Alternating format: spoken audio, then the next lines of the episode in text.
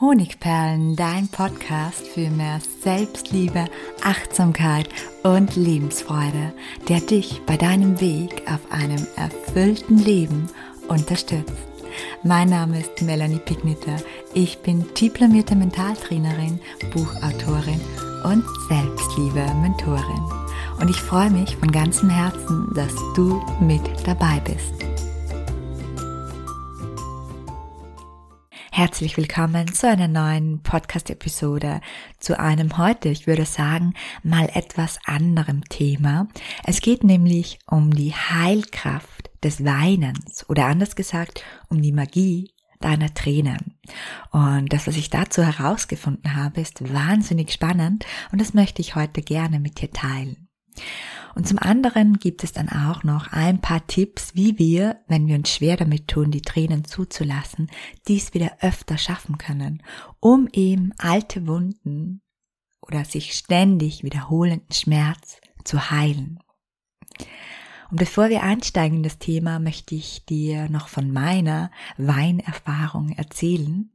Es gab nämlich in meinem Leben eine Episode von drei oder vielleicht sogar mehr Jahren, in der ich wirklich nicht geweint habe.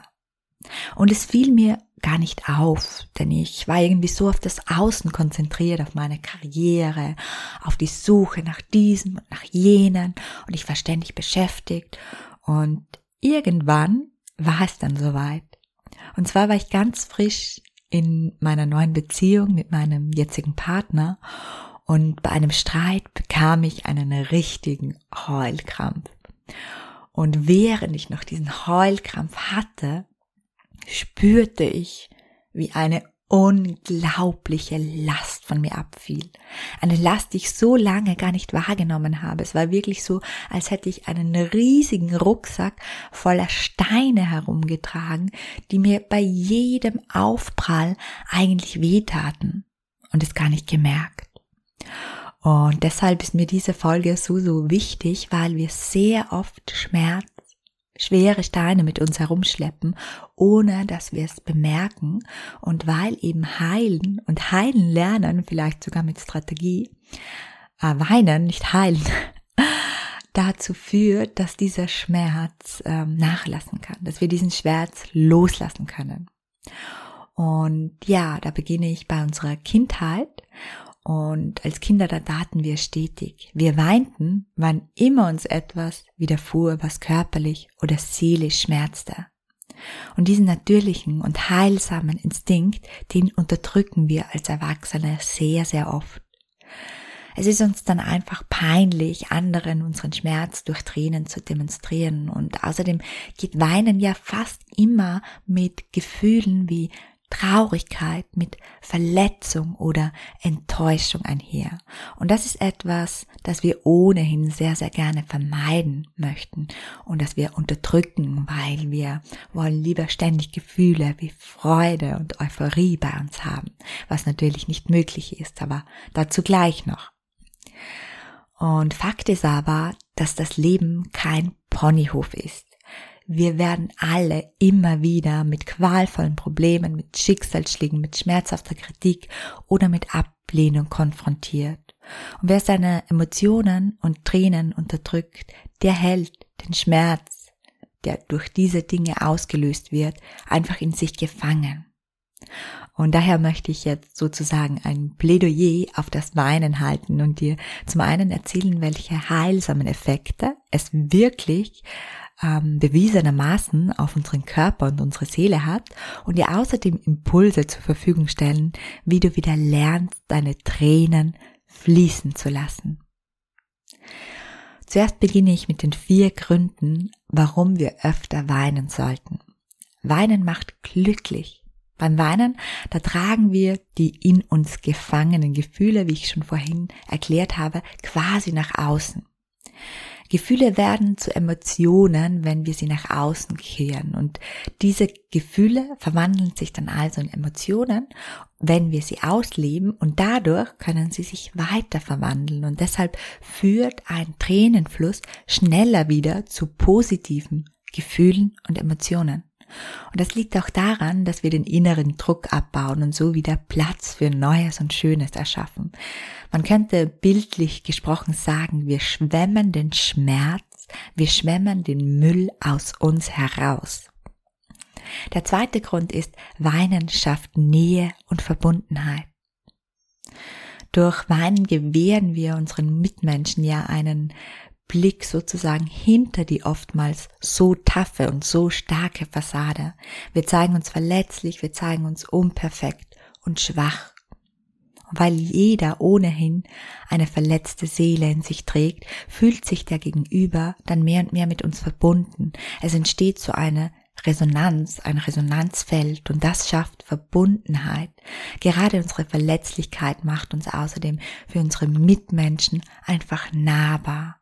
Und das führt auch dazu, dass auch der andere eher damit beginnt, seine Maske abzulegen und den Mut hat, über jene Dinge zu sprechen, die ihn wirklich beschäftigen, die ihn wirklich berühren, die ihn wirklich belasten.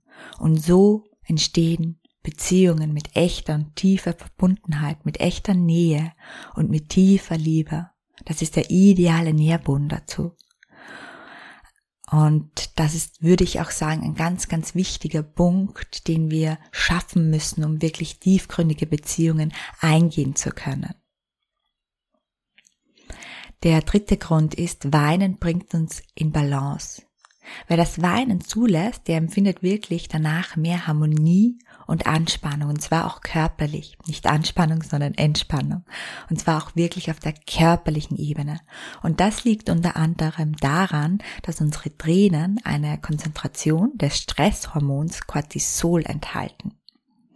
Und Cortisol, das kann man zum Beispiel durch Bewegung abbauen, aber auch bewiesenermaßen, indem man weint. Denn wie gesagt, in den Tränen ist das Stresshormon enthalten. Das heißt, Weinen ist eigentlich der ultimative Stressabbau. Und außerdem ist es so, dass bei der, beim Weinen unsere Atmung reguliert wird. Also sobald der Tränenfluss entsteht, wird die Atmung reguliert, entspannt sich und dadurch entspannt sich dann auch der Körper. Umgekehrt, wer sich das Weinen verbietet, also wirklich die Tränen unterdrückt, das kennen wir auch oft, weil es gerade nicht passt, dann erhöhen wir dadurch das Stresslevel in uns, den Cortisolspiegel.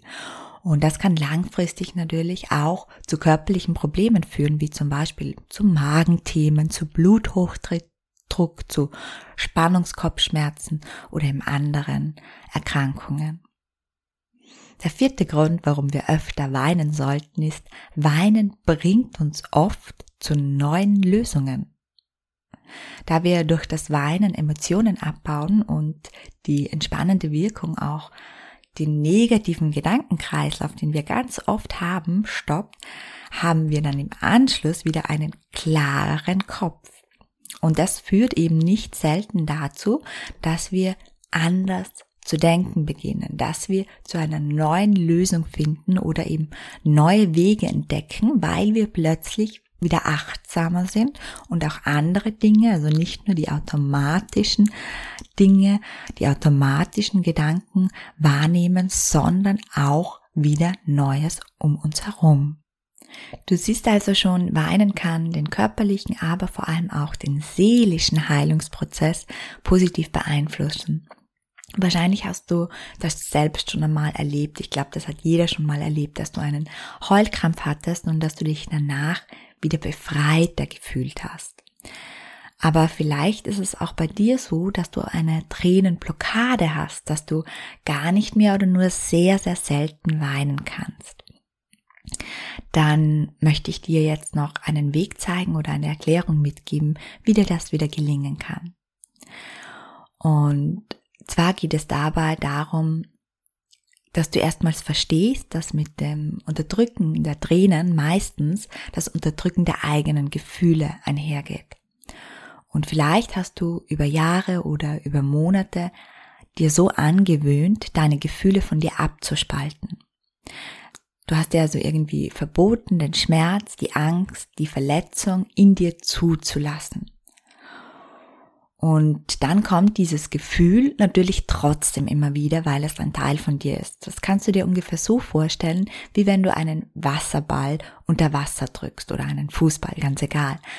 Und dieser Ball kommt dann immer wieder an die Oberfläche. Und je mehr und fester du ihn nach unten drückst, das heißt, je mehr du dich bemühst, diese Gefühle zu unterdrücken, mit desto mehr Karacha und Tempo kommt er wieder nach oben. Und deshalb sind diese Gefühle so, so unangenehm. Und dann denken wir oft, ja, wenn die so unangenehm sind, dann müssen sie erst recht weg. Aber, dass sie so, so schmerzhaft sind, das liegt daran, dass wir sie schon so lange unterdrückt haben. Und daher ist es ratsam, dass du dir ganz, ganz bewusst die Zeit nimmst und den Schmerz fühlst. Und da geht es mal öfter auch um vergangenen Schmerz, um Dinge, die schon sehr, sehr lange her sind, die noch nie von dir wirklich Platz bekommen haben. Und mir ist bewusst, dass das zum Beispiel in der Arbeit oder unter Leuten ähm, nicht möglich ist. Wenn du da mal einen Tränenfluss, wenn sich da mal einer ankündigt, dann kannst du das gut auch verschieben. Aber wenn du bemerkst, dass du ähm, eigentlich den Drang hattest, ja, Tränen fließen zu lassen, dann ist es eben auch gut, wenn du dir im Nachhinein Zeit nimmst und einen geschützten Raum suchst und nochmal Revue passieren lässt, was passiert ist und dann einfach, wenn die Tränen wieder hochkommen wollen, sie zulässt. Und wenn du dir diesen geschützten Raum geschaffen hast, dann lass in jedem Fall auch die Gedanken, die das Gefühl ausgelöst haben, und es kann jetzt wirklich etwas sein, was schon sehr, sehr lange vergangen ist, einfach mal zu.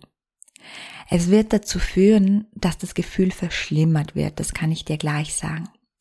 Denn die Gedanken sind dafür verantwortlich, nicht das Gefühl selbst, dass es schlimmer wird. Also du denkst vielleicht an ein Erlebnis, das sich auch heute noch schmerzt, an eine Sache, die du immer wieder unterdrückst. Und du erlaubst es dir zu fühlen, egal was jetzt hochkommt. Es kann sein, dass das Gefühl zu heftig wird. Dann lass du einfach von deinen Gedanken ab und dann kommst du auf die körperliche Ebene. Das heißt, du schaust, wo im Körper du dieses Gefühl am ehesten spürst Gehst ganz weg von deinen Gedanken und gehst nur ins Spüren, fokussierst dich wirklich darauf, was du da spürst. Es kann nun sein, dass du bei diesem ersten Versuch, bei dem du dir vielleicht 20 oder 30 Minuten Zeit nimmst, gar keine Tränen zulassen kannst. Es kann sein, dass gar keine Tränen hochkommen. Und das ist völlig okay, denn es ist manchmal auch einfach Übungssache, wieder fühlen zu lernen. Und ähm, allein durch das Zulassen der Gefühle wirst du schon einen sehr, sehr heilsamen Effekt erfahren. Also hab vor allem, was das Weinen, was deine Tränen, was deine Gefühle betrifft, liebevolle Geduld mit dir. Ganz, ganz wichtig ist auch, dass du diesen Prozess des Fühlens zu einem bestimmten Zeitpunkt machst. Das heißt, dass du ihn beginnst und wieder abschließt. Das Gefühl soll sich nicht über den ganzen Tag ziehen und die Tränen natürlich auch nicht. Ja, ich hoffe, du konntest dir zum Thema Weinen, zum Thema Tränen den ein oder anderen Impuls mitnehmen. Ich hoffe, du traust dich jetzt wieder öfter zu weinen, wenn du es nicht ohnehin schon machst. Und ich hoffe, dass du den heilsamen Effekt oder vielleicht so sogar die Magie deinen Tränen erfährst. Und möchte abschließen diesen Podcast mit einem wunderschönen Zitat. Gefühle sind wie Gäste manchmal unangenehm, manchmal auch richtig nervig, manchmal unglaublich freudvoll. Sei jedem Gefühl ein guter Gastgeber. Lass sie kommen und lass sie auch wieder gehen. Herzlich, deine Melanie. Falls dir dieser Podcast gefallen hat, würde es mich wahnsinnig freuen, wenn du auch auf meinem Instagram-Profil Honigperlen Melanie vorbeischaust. Da gibt es tagtäglich Tipps vor allem zum Thema Selbstliebe und Selbstwert und mir eine positive Bewertung auf iTunes hier hinterlässt oder mir gerne einen Kommentar schreibst, weil mir das dabei hilft, meinen Podcast weiter unter die Menschen zu bringen. Je mehr Kommentare, je mehr Empfehlungen, je mehr Bewertungen, desto mehr Menschen können diesen Podcast auch wahrnehmen, sehen und anhören.